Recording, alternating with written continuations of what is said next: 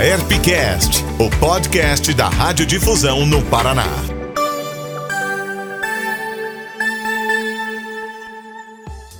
Olá, seja muito bem-vinda, muito bem-vindo ao AERPcast.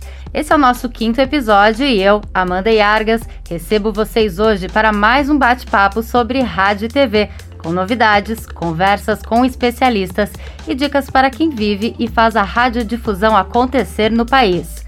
Conosco hoje, Fernando Morgado, professor e consultor de comunicação, e Eônio Paulo Pinto Júnior, CEO da Mob Rádio, uma empresa de tecnologia para o meio. Bem-vindo, professor Fernando Morgado. Obrigado pela sua participação aqui com a gente, sempre trazendo informações aqui para a ERP. Muito obrigado, Amanda. É um prazer conversar com você e um prazer conversar com todos os amigos da ERP. Bem-vindo, Eônio Júnior, aqui nosso amigo da Mob Rádio, sempre trazendo informações sobre tecnologia aqui conosco no AERPcast hoje. É, eu que agradeço o convite por estar aqui, ter a oportunidade de conversar com você, Amanda, o professor Fernando, que sempre traz grandes conhecimentos para a gente aí. Vamos lá. Hoje a gente conversa sobre o 5G e as mudanças que isso vai trazer para o meio da radiodifusão no nosso país e também como o público e as notícias e o conteúdo vão se adaptar com essa nova tecnologia. Eônio, vamos começar com você então. O que é o 5G e o que isso pode trazer de mudanças práticas no dia a dia da comunicação? Vamos lá. Falando do 5G, a gente hoje tem uma base para comparar o 4G, onde a gente tem uma média de velocidade de conexão de 19,8 megabits por segundo, o 5G vai trazer incríveis 100 vezes mais que isso. O que isso vai possibilitar para a gente? Entrega de arquivos pesados, não só de áudio, com maior resolução, de vídeo também. Nós vamos poder ter mais dispositivos conectados, ou seja, nossa, a, a o número de ouvintes e também agora né, de, de telespectadores acompanhando as rádios também, se a gente pode falar assim. Hoje nós temos a, a rádio se movendo para ser um omnichannel, né, onde você pode ter ela atingindo não só o áudio, mas também é, é, o vídeo, não só em, em, tempo real, mas também on demand. Então, isso aí vai ter muito a, a somar para o rádio, é, que é uma tecnologia de alta velocidade que pode entregar mais qualidade e atender mais gente. Fernando, e como isso influencia na produção e no tipo de conteúdo que vai ser entregue com o uso do 5G?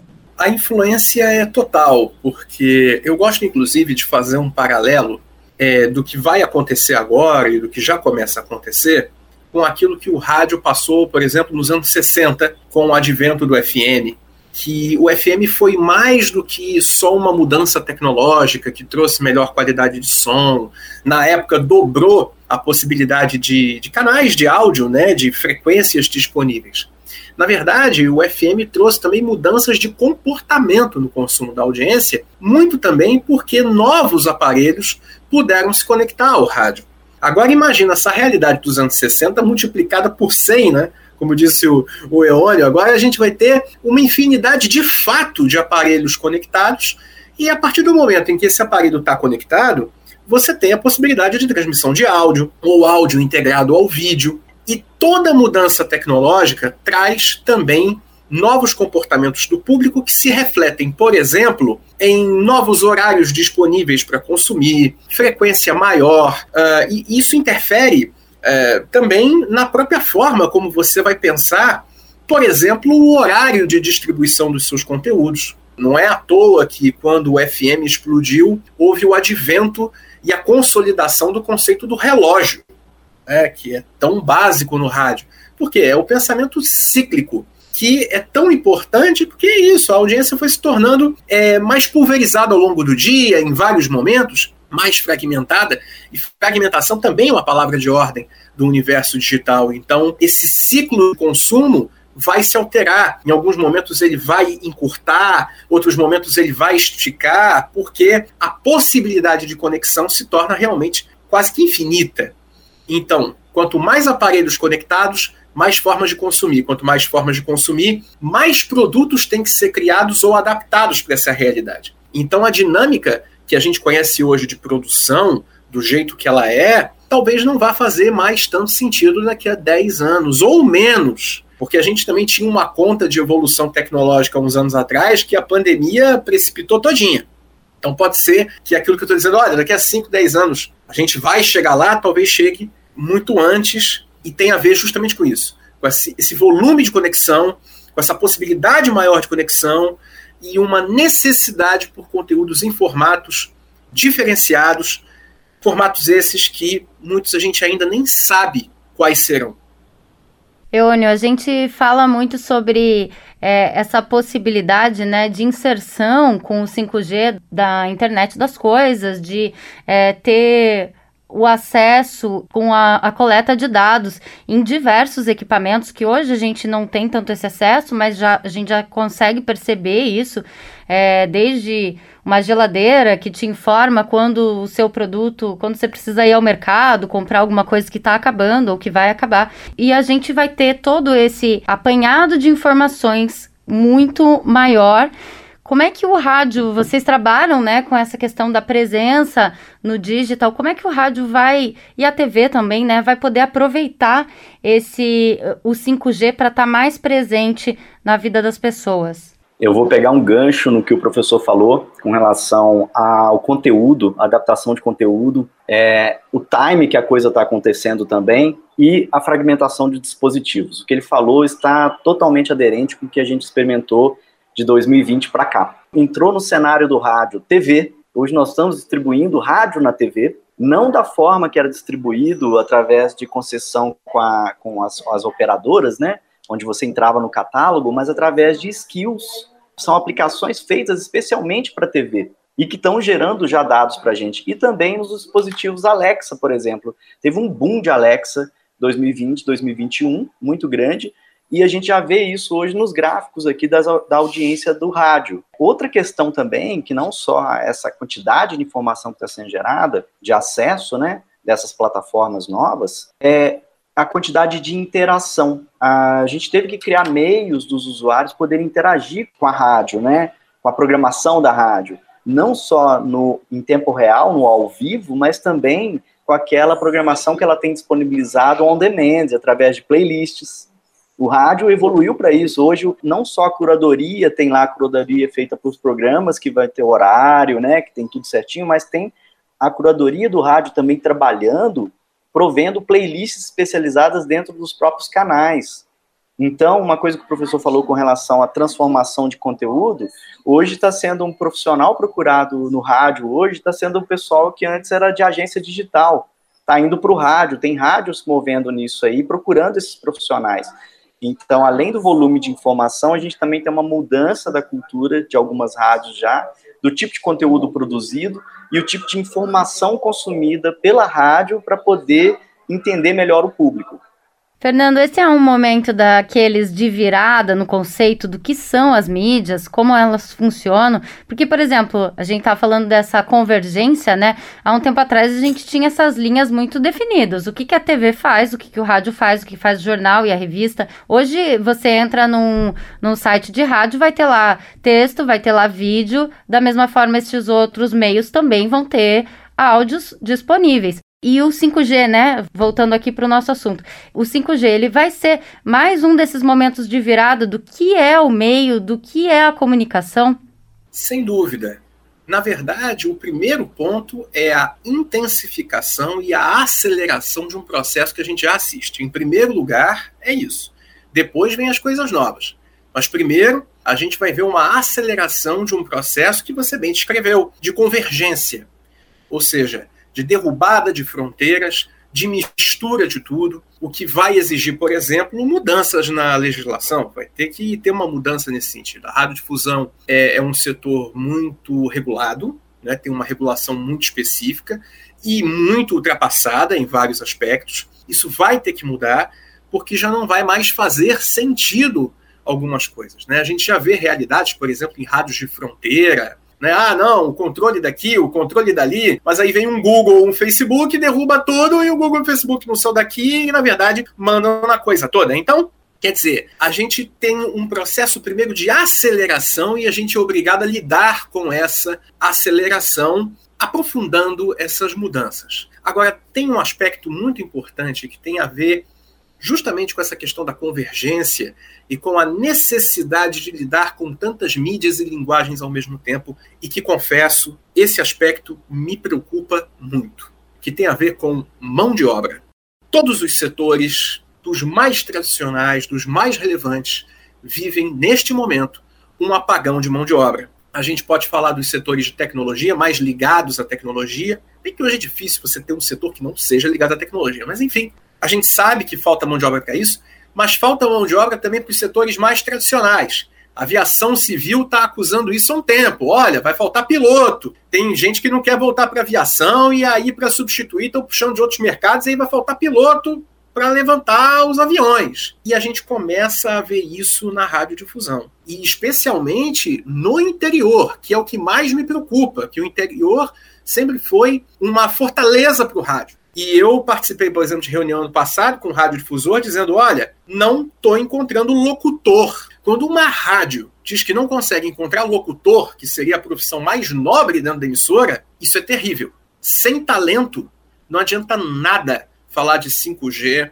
metaverso, Web 3.0, NFT, criptomoeda. Você precisa de gente. E daí eu lanço essa questão. Para responder ao cenário de convergência, o que, que o rádio está fazendo para reter e atrair pessoas? Isso é muito necessário. Nada faz sentido se não tiver gente. Se não tiver gente, não dá certo. O rádio e a televisão aberta, especialmente, né, que é o nosso papo aqui da ERP, se não se mexerem para atrair mão de obra qualificada, remunerando melhor, dando melhor estrutura de trabalho, vai ter uma perda contínua. E isso cada vez mais acelerado, até por força das mudanças que a gente viu na pandemia. Então, para não ficar para trás no bonde da história, é necessário ter esse pensamento. E aí, até retomando com a outra pergunta que, que você me fez, Amanda, é, com relação aos reflexos disso tudo na produção. Com a ausência de mão de obra interessada em trabalhar em rádios, que acontece muitas vezes, talvez um caminho seja o investimento em inteligência artificial, que é uma coisa que a gente já começa a ver discutida, por exemplo, na NAB. Começa a ver uma discussão em torno de inteligência artificial. Só que isso exige investimento. Então é preciso também mudar a forma de operação das rádios, entender que alguns modelos de remuneração que são vigentes, por exemplo, permuta, parceria, não serão possíveis para manter inteligência artificial. É preciso remunerar os criadores desses softwares de forma direta. Quer dizer, é muita mudança. Se não se atualizar, fica para trás. Eônio, vou pedir para você complementar essa, essa resposta aí pela perspectiva mais da tecnologia mesmo, até porque é, eu vi ali a sua reação, né, quando ele falou aí das fronteiras, que elas se dissolvem, né, com as grandes, as grandes companhias de tecnologia, como Google, Facebook e outras que estão atuando aí nessas frentes. Então, queria que você comentasse um pouquinho essas mudanças, essa, essa virada de conceito nesse cenário. Como o Fernando falou, realmente é uma, uma questão hoje que a gente enfrenta e a Mob Rádio inserida nesse, nesse contexto aí entre a hora falando de TV, hora falando de rádio, hora tentando ajudar o rádio a descobrir um meio de conseguir se posicionar e prover conteúdo mesmo de qualidade. A forma de, de, apresentar o conteúdo quando você vai colocar um podcast é diferente daquele programa que você coloca que vai ficar 20 minutos de bate-papo. Você tem que ter pílulas para você poder distribuir isso depois. Outra coisa que é a questão do formato, a gente trabalha que é a remuneração do rádio é através do digital. A gente sabe que é, é muito pequeno ainda esse volume para poder bancar a estrutura da rádio. E é verdade, no início a gente teve muitas experiências onde tentaram fazer uma permuta conosco, os desenvolvedores, né, aquele modelo de permuta, mas para nós, a gente já estava na tecnologia, não funciona, não é, não está batendo, realmente não funciona, é, tem que haver investimento mesmo. E esse posicionamento do rádio hoje, tendo transmissão de vídeo, transmissão no estúdio, trouxe para dentro do rádio novos profissionais.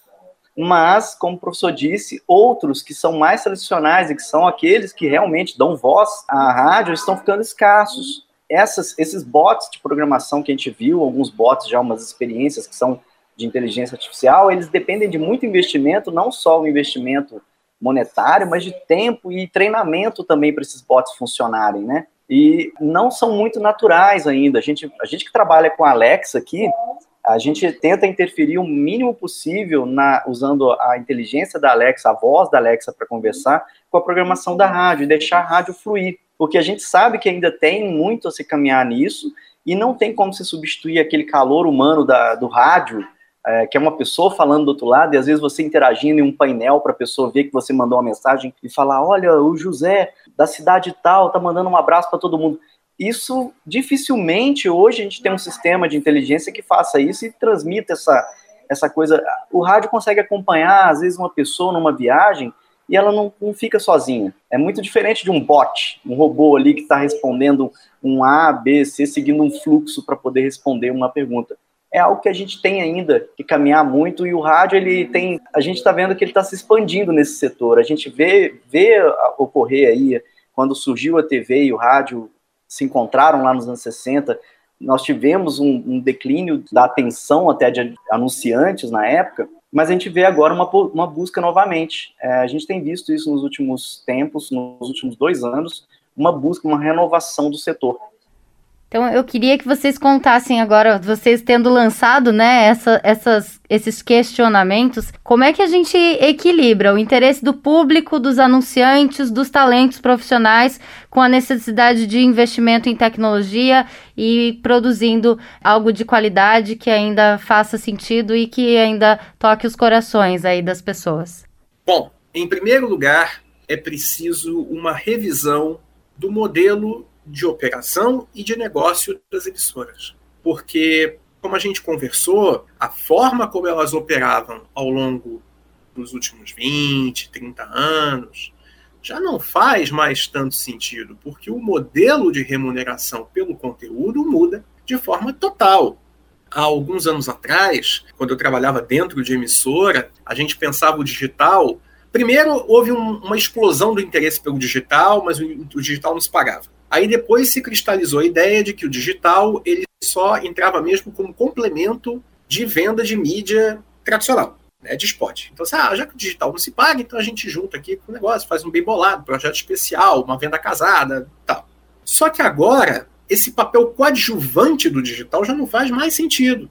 É claro que o, o ar, né, o dial, ele é fundamental, ele define o meio. Né? Então, o, o dial ele ocupa um papel preponderante, sem dúvida nenhuma, e continuará assim. Porém, o digital já não é mais esse patinho feio há muito tempo.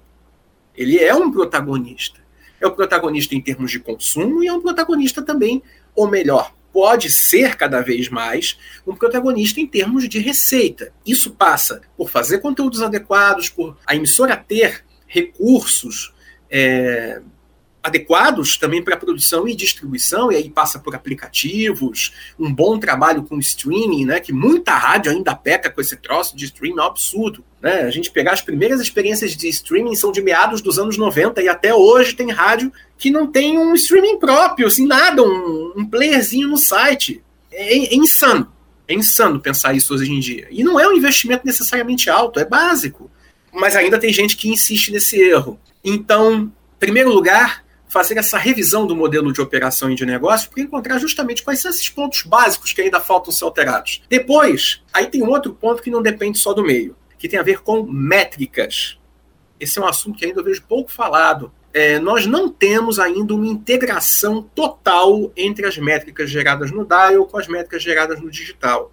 O descompasso ele é muito grande. A gente tem o dial, por exemplo, poucas praças com eh, os dados da Cantar Pop Media, outras praças com outros institutos que trabalham com métodos diferentes, então não dá para você fazer comparação. E aí você tem o digital. E é o digital que você consegue dado até do dedo mindinho do usuário que entrou às 3h49 da manhã, da madrugada de domingo para segunda-feira no Taiwan. Você consegue. É um descompasso. E você também não pode somar aquele número com o que sai na canta. Não está correto. Então, quer dizer, por que, que eu falo dos números? Porque, em primeira medida, o que o anunciante compra é número. Ele tem fé em você, veículo de comunicação, de que aquele número que você está dizendo que tem, você vai entregar. Então, ele vai pagar por número. Se o número que você dá ele não é confiável, ele não faz sentido, ele não se integra, ele não paga. Ah, mas eu tenho a rádio de maior credibilidade da minha região. Maravilhoso. Credibilidade é um conceito altamente amplo não dá para botar preço em credibilidade, você pode, enfim, fazer malabarismo, um discurso e tudo. Legal, discurso de venda, maravilha. Mas assim, tem que se traduzir em número. O digital te dá número, o dial não tanto. Um não integra com o outro. E aí, um dos efeitos colaterais desse negócio, além da dificuldade de gerar negócio, é a percepção equivocada de que o rádio deixou de ser popular. Porque a forma de ouvir tradicional vai caindo paulatinamente. Eu costumo, eu costumo dizer que é como, sabe, pedra na beira da água, que vai ficando redondinha? Vai ficando redondinha porque a água vai batendo, né? Vai bater, todo dia vai batendo, vai cair no cascalhinho, vai cair no cascalhinho vai ficando gasta. É tipo isso. Só que essa audiência não necessariamente está fugindo do rádio. Ela pode estar tá ouvindo rádio por aplicativos, por streaming e tal. Só que como a gente não pode somar nem comparar esses números, parece que fica um buraco gigantesco. Então, a gente precisa resolver a forma que a gente mapeia, que a gente desenha esse cenário de convergência, para exatamente traduzir essa convergência que é real, que ninguém discute, que é óbvio que a gente vive isso, em número. Se não conseguir isso, fica muito complicado. E como é que se consegue isso? Por um esforço que tem que ser conjunto entre os institutos de pesquisa e as emissoras. As associações passam por esse protagonismo, elas passam por esse processo, tem que acontecer, é muito importante, mas também passa por uma tarefa das rádios. As rádios têm que se profissionalizar. É uma vergonha que a maioria das rádios não tenha um ser humano que não saiba analisar, nem que seja o que é um page view. Isso é um absurdo. O dado tem que ser o centro do negócio porque é isso que a emissora vende. Ah, mas o meu conteúdo é muito bom, sensacional. Anunciante paga por resultado. Resultado é por número. Pergunta se no fim do ano o radiodifusor vai medir o seu resultado pelo conteúdo de qualidade que ele produziu. Não, é pelo lucro que ele embolsou. É assim que funciona. É assim que funciona para anunciante, é assim que funciona para todo mundo. E a gente precisa chegar lá para poder finalmente traduzir para o mercado a força que o rádio tem. Olha, nós somos convergente, multiplataforma, limit channel, nós somos tudo isso está aqui os números. Mas para isso exige investimento. E é muito importante que o rádio faça esse movimento. Para a gente voltar para o nosso assunto, que era o 5G, mas que abre aí bastante perspectivas, puxa vários fios de conversa, isso é muito legal, né? Mas para a gente voltar um pouquinho então para esse olhar mais tecnológico e puxando esse fio da meada que você falou do investimento, a gente tem aí um grande desafio, acredito, que é a questão das conexões instáveis e da baixa velocidade que a gente já enfrenta hoje para poder entregar um conteúdo de qualidade para os nossos ouvintes e espectadores. Com o 5G, isso tende a piorar ou a melhorar? Essa é a dúvida, porque a gente vai ter mais informação sendo transmitida, mas os nossos aparelhos vão estar preparados para receber essa, essa informação e se é, a gente analisar isso não só numa questão de, ah, eu tenho um aparelho 5G, mas a gente está pensando num, num país que tem dificuldade de acesso à tecnologia, dificuldade financeira. Então, aquelas pessoas que a princípio não vão ter nem acesso a comprar aparelhos com 5G, como é que elas vão receber este conteúdo? Elas vão ficar para trás? Elas vão ter dificuldade de receber essa informação, de receber esse conteúdo de qualidade? Eônio, começa com você. Então, aqui acontece muito desse problema mesmo. É, a gente às vezes tem a base instalada até de dispositivos. É, em alguns momentos ela cresce mais do que é investido em infraestrutura.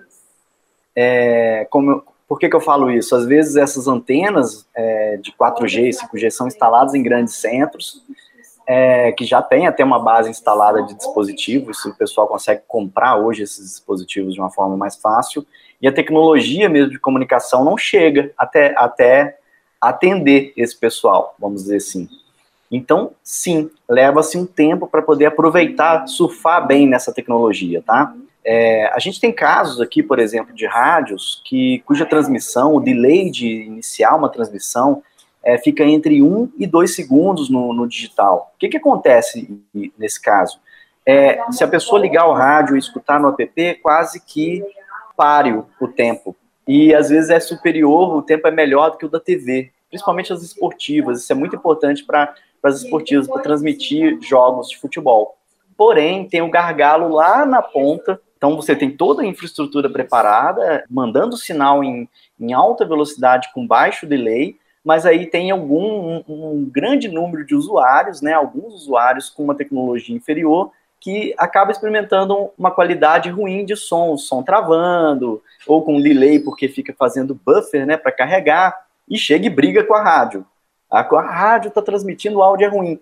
E na verdade é essa infraestrutura que está no meio do caminho que não vai conseguir atendê-lo. Eu posso estar com um aplicativo, um aparelho 4G, por exemplo, mas numa região que tem 3G somente. Ou eu estou com um 5G e eu só tenho 4G. Para isso, é uma coisa que o, que o professor Fernando falou, é o investimento em ter streaming de boa qualidade. Hoje nós temos streams adaptativos. Eles conseguem adaptar a qualidade e a velocidade de entrega dependendo da velocidade da rede do usuário, lá na ponta. É, são realmente serviços mais caros. O software que vai ser desenvolvido, o aplicativo, é um pouco mais avançado do que um player comum, ele tem um sistema de buffer. Então a gente tem soluções para isso, mas é uma realidade. Surgiu o 5G no Brasil, a gente não vai ter uma base instalada, um, um movimento de surgir uma base, base de aplicativos ou de usuários que vai consumir o 5G para surfar na velocidade do 5G. Vai levar um tempo para se alcançar isso. Quando começar a saturar, já vem o próximo, já vem a próxima tecnologia. E tem a questão de que o 5G também não é só velocidade, né? Quais são as outras opções que ele nos entrega? Quando a gente fala velocidade, é considerando que eu estou entregando um conteúdo a 48 kbps, quem trabalha com o digital, a gente pode entregar um áudio de altíssima qualidade em 64K, em 128K, em MP3, em AAC, que são as tecnologias que a gente utiliza. Mas qual que é a, a grande questão aí? Não é só entregar é, essa qualidade, essa quantidade rápida, essa quantidade de bits de uma forma rápida, mas dá uma experiência fluida no áudio, onde a pessoa não tem interrupção né, ao ouvir um áudio. Então, isso, isso é, está atrelado à qualidade, que a pessoa, a percepção de qualidade do usuário lá na ponta é que ele está escutando um áudio fluido, sem interrupção, que são os gaps que a gente dá, às vezes, quando vai fazer um, buffer, que a conexão está ruim. Eu estou entregando 64 kbps, e de repente cai a conexão para 48, eu tenho que consumir da rede um tempo sem tocar, para depois tocar para a pessoa o áudio. Então, acreditamos que com o 5G e essa migração de usuários, a gente vai ter aí fácil, fácil, 100 vezes mais. É como se eu pegasse uma estrada que tem duas faixas e ela vai ter 200 faixas essa estrada. A diferença é muito grande. Então, ao invés de eu passar dois carros por vez, eu vou passar 200. O que, que acontece tendo você a capacidade de entregar também mais quantidade?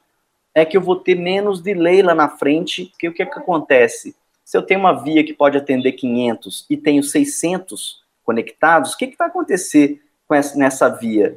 E muitas vezes eu não deixo de atender os, os 600, eu atendo, para isso, eu tenho que fazer alguns esperarem. Olha, agora eu vou atender o outro aqui, depois eu te atendo. É como se fosse uma fila. Essa fila ela vai sendo consumida e quanto maior a capacidade de atendimento, que é a velocidade, o 5G, todo mundo vai ser atendido num tempo menor. Então, a, você vai falar assim, poxa, tá ótimo o serviço, de, o atendimento está muito bom, está sendo rápido. Então, a experiência de, de velocidade está atrelada também à sensação de qualidade ao ouvir um áudio que não trava, que na hora que eu mando conectar, conecta na hora. Porque é esse tipo de coisa que mede a qualidade do, do áudio para o usuário final. Conectar na hora e ter fluidez na hora que está ouvindo. Ou seja, a gente vai parar de ter engarrafamentos aí na nossa conexão. Exato. A ideia é essa. Você vai reduzir essa drasticamente essa chance de você ter é, essa, esse engarrafamento. Quem vai surfar primeiro nisso é quem já tiver com, com o 5G no seu dispositivo, numa região onde tem o 5G. Isso que é legal. O rádio não vai precisar fazer um, um investimento em estrutura, ele vai precisar investir, como o professor Fernando falou, em especializar no conteúdo de alta qualidade, porque ele vai ter que saber que lá na ponta vai ter gente que, se você vai oferecer um vídeo, opa, 5G eu consigo entregar um 4K. E aí você vai ver, a gente tem que ter não só a qualidade na forma que o conteúdo é produzido também, mas também até a locação. Se tiver um ambiente sujo, uma pessoa mal arrumada, a, o rádio vai ter que prestar atenção nisso também. É aquela confusão entre o rádio e a TV, né? Rádio é TV, TV é rádio, o que que está entregando? Então, o rádio vai ter que se preocupar com isso, com a qualidade daquilo que ele está entregando porque pode haver realmente já uma, uma demanda por isso com dispositivos e redes de 5G que, que vão aceitar essa qualidade de áudio e vídeo. Então, eu queria que vocês é, colocassem as considerações finais aqui a respeito dessas novas tecnologias do, do sistema 5G e as expectativas aí dentro de tudo isso que a gente já comentou para os próximos anos. Bom, a questão que a gente tem aí de prazo é, para essa implantação, segundo edital, né, que a gente viu da, da, da Anatel na época, até julho de 2022 já ter implementado nas capitais brasileiras, tá? Mas a coisa é de longo prazo. É, se você for pensar em cidades que têm até 30 mil habitantes, eles estendem esse prazo até 2029 para implantação. Então é muito tempo. até novembro, agora, de 2021, apenas sete capitais estavam com o, o 5G disponibilizado e não em todas as operadoras no Brasil. Então é um processo que vai levar um tempo. Primeiro porque demanda um investimento das operadoras, né, em equipamento, e para elas se, faz, se, fazerem valer de ter que colocar essa tecnologia e ganhar com isso, é, funciona da seguinte forma: precisa ter uma certa demanda também de público. Então essa, o, o público já começou a ter acesso a, a aparelhos com o 5G sem ter o 5G para usar. Há uma demanda reprimida agora pelo 5G. A gente depende agora do investimento mesmo dessas operadoras em disponibilizarem, mas a gente vê que, que, o, que a agenda aí ela é a longo prazo, tá? Então é algo que a gente vai ver, como o professor disse, nós vamos ter tempo para é, nos preparar para surfarmos nessa onda aí com 5G. As perspectivas são muito positivas com relação ao 5G ainda que a gente precise passar por um longo caminho, porque o 5G vai chegar, e como tudo, na verdade, ele vai acabar passando por um processo que também revela as desigualdades de infraestrutura no Brasil. Então, óbvio que as, os principais mercados terão conexões melhores primeiro e depois a coisa vai avançando. Né? Imaginar que até hoje a gente tem regiões muito importantes com 3G né? ainda nem chegaram ao 4G, mas isso vai chegar. A tecnologia ela não, não tem como frear. A evolução humana e a evolução do próprio mercado, isso nos freia. Então, o importante é a gente se preparar. Em termos de preparação, volta a tocar nessa tecla.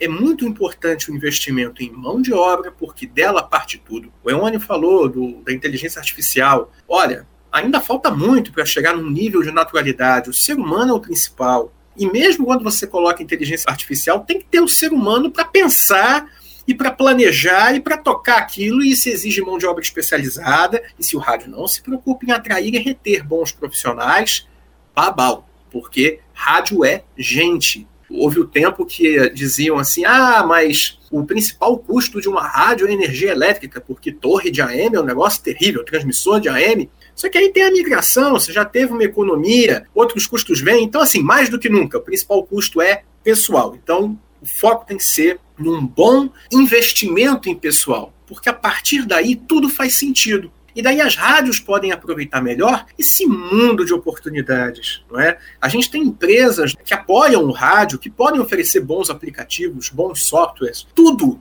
A gente tem condições. Falta realmente mais é pensamento estratégico para entender que isso tem valor. E de que não é mais só uma questão de opção, porque é bonitinho, tem que estar tá porque tem que estar. Tá. Não, é tem que estar tá porque tem que estar tá mesmo, mas é porque dali que vai vir cada vez mais a fonte de receita. E entender o mercado e entender o rádio nesse novo contexto. Acabou mais. Como a gente bem conversou aqui, a questão da convergência. Tem mais fronteira entre mídias. Emissora de rádio vai ser emissora de televisão e vai ser portal de internet. Não é um ou outro, é um e outro. Nós estamos numa sociedade de acúmulo. E isso passa pelo consumo de mídia também. Então, resumindo, é aproveitar esse período em que o 5G vai avançando passo a passo para se armar, para se preparar, revisando a visão estratégica e reforçando a parte de pessoal. Porque a partir daí, todo investimento de tecnologia que será necessário vai fazer muito mais sentido e vai dar muito mais resultado. Pessoal, muito obrigada pela participação de vocês aqui com a gente no AERPcast. Fernando Morgado, então, nosso consultor, professor de comunicação, Eônio Júnior, aí o CEO da Mob Rádio. Obrigada pela participação. Valeu, muito obrigado, eu agradeço, um abraço para vocês aí. Professor Fernando, sempre ótimo ouvir é, em suas explanações, ele sempre tem muito a oferecer, é sempre muito bom ouvir. Ah, muito obrigado, Eônio, obrigado, Amanda, obrigado a ERP pelo espaço, é sempre um prazer colaborar e conversar com a Rádio Difusão do Paraná. Rádio é tudo, com Daniel Stark. E agora, para a gente ficar bem informado sobre o que está acontecendo no meio rádio, chega por aqui com a gente o jornalista Daniel Stark, especialista no assunto. Daniel, seja bem-vindo mais uma vez ao AERPcast. Olá, Amanda. Olá, ouvintes do AERPcast. Prazer falar com vocês. Vamos falar sobre rádio. E a nossa primeira notícia é sobre a expansão de rádios com conteúdo noticioso, com duas uhum. novas emissoras aqui no Paraná.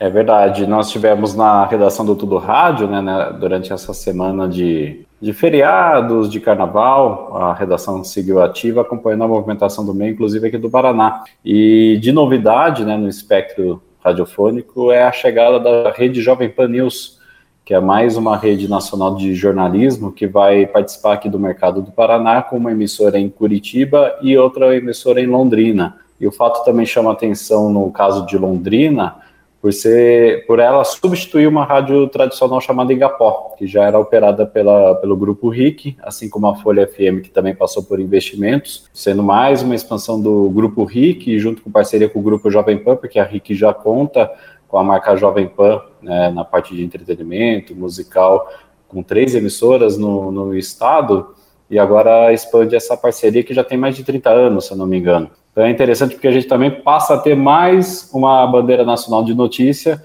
no mercado de Curitiba, que já conta recentemente com uma é, com mudanças na CBN, né, mas que já está aqui desde a década de 90, e também com a Band News. Isso para falar de bandeiras consideradas all news, né? Mas a gente também tem uma presença de jornalismo muito forte no DAI. Esses investimentos são sempre importantes para mostrar como a movimentação do meio e como é, é relevante apostar né, e investir no mercado de rádio e no mercado de informação também. Legal, Daniel. Por outro lado, no Rio de Janeiro temos duas rádios sendo desativadas. Uma delas, considerada a primeira rádio oficial do Brasil. Conta aí pra gente isso. Pois é, isso é algo que nos chamou bastante a atenção, né? Porque sempre quando fala de migração de rádio AM para o FM, se pergunta, mas o AM vai acabar? Então, uma das respostas que dizia que não, não vai acabar é a manutenção das rádios públicas na faixa AM. E agora vem essa notícia de que a, a Rádio Nacional AM do Rio de Janeiro e a Rádio MEC AM do Rio de Janeiro também serão desativadas. Lembrando que a, a, marca nacional e a marca MEC contam com programações diferentes no DAI FM, então elas já estão no DAI FM. E recentemente a EBC, é, que controla a Rádio Nacional, a MEC, promoveu uma expansão da Rádio Nacional até para a faixa estendida do FM. Então gente passou a ter Rádio Nacional em São Paulo, passou a ter em Belo Horizonte, no Recife. Então significa que existe uma expansão da operação de rádio, mas, por algum motivo, a EBC não vai continuar com a operação das rádios AM. E isso chamou a atenção do mercado, ainda não foi confirmado oficialmente pela EBC, isso aí foi dado pelo, por colunistas especializados e também pelo Lauro Jardim da, do jornal o Globo, mas chamou a atenção do mercado justamente por serem emissoras muito tradicionais e por ser a EBC não mais operando rádio AM, que lá atrás se acreditava que ela continuaria com a faixa AM, né, trabalhando nessa esse formato de transmissão. Então isso chamou bastante atenção, aconteceu uma matéria que repercutiu bastante no início ali do, do carnaval, mesmo assim foi bastante buscada pelo, pelo setor de rádio. E a nossa última notícia, né, Daniel, traz toda a força e a importância do meio rádio, a sua responsabilidade pública como transmissor de informações de relevância e acessíveis para todos mesmo nos momentos mais difíceis, não é isso? Conta pra gente o que está acontecendo lá na Ucrânia, Daniel. Pois é, surgiu essa curiosidade aqui da nossa redação de como que estavam as rádios de Kiev, capital da Ucrânia, durante a invasão russa. É, toda a situação também foi despertou um pouco mais de curiosidade em relação também a, ao setor, por causa do ataque também à torre de rádio e televisão de Kiev, né? E a gente fez uma rápida pesquisa, muito fácil de se fazer isso, é simplesmente ouvindo as emissoras. Felizmente elas estão online, né, a gente consegue acessar elas. e todas as emissoras de rádio de Kiev, ou pelo menos a grande maioria que a gente conseguiu ter acesso, estavam com a mesma programação, é, prestando serviço né, para a população sobre o que está acontecendo lá.